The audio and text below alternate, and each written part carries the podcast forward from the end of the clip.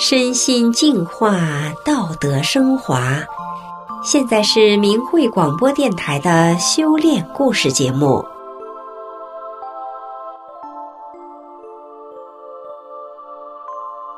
听众朋友好，我是雪莉。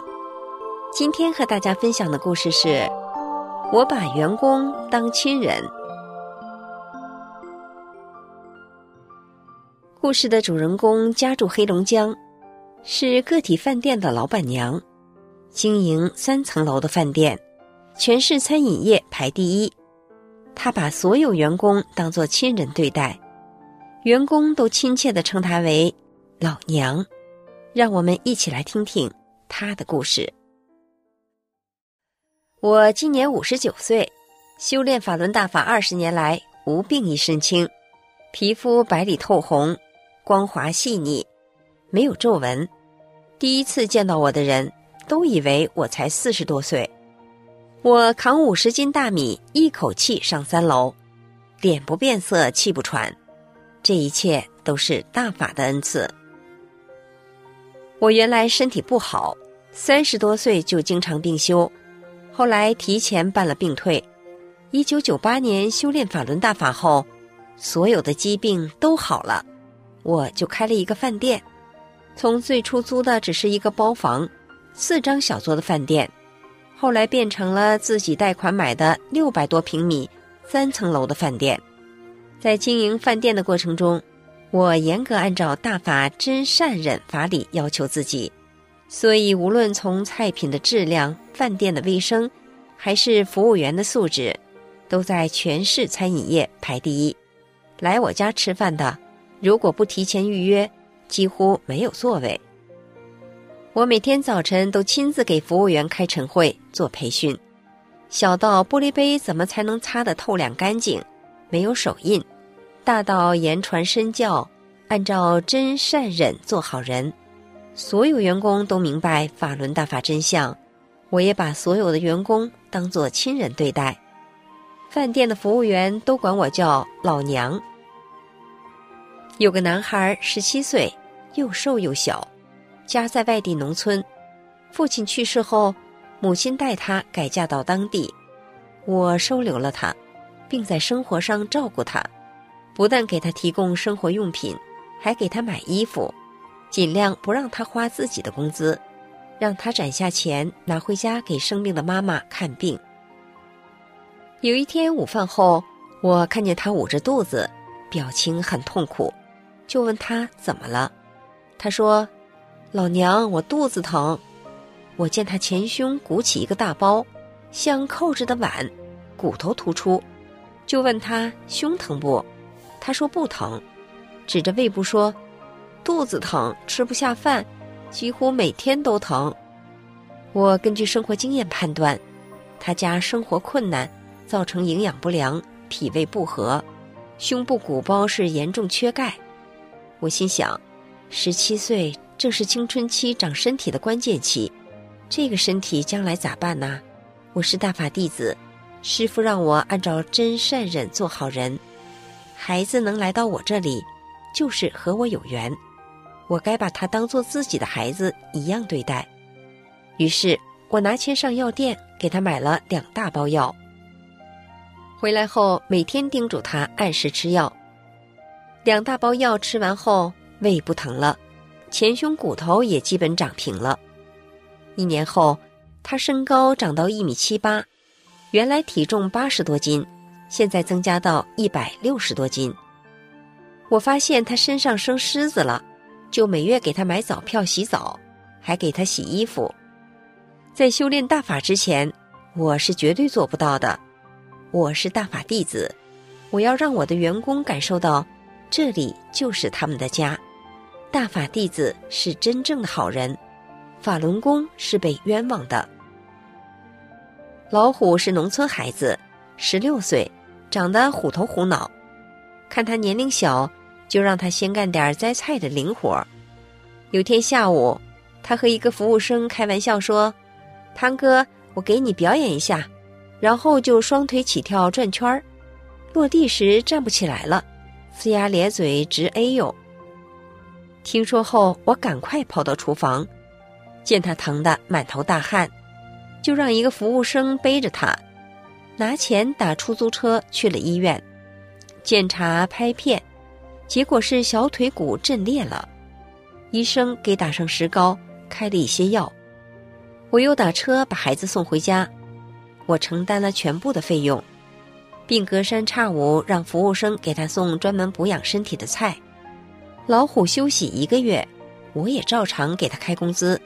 家长非常感谢我。一个月后，老虎觉得过意不去，非要回饭店上班，我就照顾他，让他坐着摘点菜，象征性的干点零活。不长时间，老虎母亲去世了，我又送他两千元钱作为母亲的安葬费。蒂娜是老虎的姐姐。初中没毕业就在外面打工，他母亲去世后，看到我对他弟弟那么好，就来饭店做服务员了。一天中午正忙的时候，我无意间发现，丽娜站在贵宾包房门口，眼泪像断了线的珠子，止不住的流。我急忙走过去，搂着她的肩膀问：“丽娜，怎么啦？客人欺负你啦？受委屈了？不要怕，有老娘在。”快告诉我！丽娜一个劲儿的摇头，哭泣着说不出话来。丽娜边流泪边说：“老娘没人欺负我，是我感动的哭了。”丽娜说：“今天的客人都是很有身份的人，我按照您平时培训给我们的礼仪来介绍每道菜品。介绍完以后，客人都给我鼓掌。一位客人问我是什么学历，哪个大学毕业的。”我说我初中都没毕业，他们都说真看不出来，这么高的素质，一般的大学生都比不上啊！我退出包房就哭了，老娘啊，我该怎么感谢您呢？如果没有您的教育，我哪能得到这么好的评价呀？我搂着他说：“别感谢我，感谢大法师傅吧，是大法师傅给了咱们一切，认可大法会有福报的。”餐饮业人员流动量大，一直是难解的课题。有的饭店招服务生试用三天，不给开资就让走人。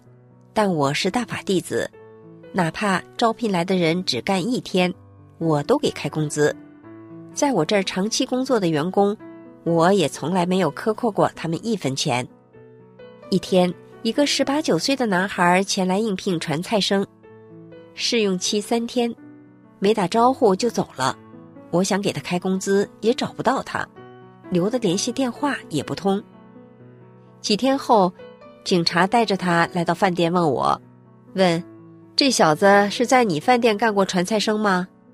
我回答：“是啊，做了三天，想给他工资也联系不上他。”警察说：“你饭店没丢什么东西吗？”我说：“没丢啊。”警察就问他。你怎么没偷他家东西呀？他说：“这个老板娘对我太好了，我不忍心下手。”从警察口中得知，他是小偷，专门在各大酒店以应聘传菜生的方式行窃。这次在行窃过程中被客人发现，报了警，警察就带他挨家饭店对质。我家是他唯一没有行窃的饭店。一天中午正忙着，领班跑来说：“老娘，客人说手机落在饭店不见了。”我赶紧过去，问负责看这个台面的服务生：“客人是在这里就餐的吗？你看没看到客人落下的手机呀？”服务生吓得脸上青白，唯唯诺诺的说：“是在这就餐的，收拾桌面的时候没见到手机。”我问客人：“手机多少钱买的？”然后到收银台取钱还给了客人，对他们说：“既然在我们饭店丢的，我们就有责任赔偿您。也希望您下次就餐的时候看护好自己的物品。”客人特别感动的走了。第二天早上开晨会的时候，我就客人丢手机的事情培训大家以后如何处理。从那以后，饭店的客人再没丢过任何东西。服务员捡到客人落下的物品，都交到前台。有一次，一个卖药品的售货员把一个手包落在饭店，包内有一万多元现金和很多欠款的票据。客人吓得六神无主，回来找我们归还他后，他激动的都要哭了，说：“我以为找不回来了呢，一万多的现金倒是没什么，那些票据可值了钱了呀。”有一年开春，饭店室内要整体粉刷，孩子们商量后对我说：“老娘，咱自己干。”孩子们利用晚上客人走后，一个包房一个包房的刷。大家高高兴兴，像过年一样开心，抢着多干。仅用三天的时间，没耽误营业，把饭店粉刷的焕然一新。孩子们把饭店当做自己的家，不怕苦不怕累。我把孩子们当亲人，视如己出。孩子们的住处、生活费用、洗澡票都是免费的。饭店还有医药箱，是凡小小年纪出来工作的。都是家里很困难的，我从不让孩子们乱花钱，规定每个人每月三十元零花钱，其余的工资必须存起来。到年底的时候，每个人都能给父母带回去一笔钱，家长也都非常高兴。每到过年放假回来上班的时候，没有一个迟到的，都像小燕子一样往回飞。回来进屋就高兴的往厨房跑，边跑边喊。老娘，我回来啦！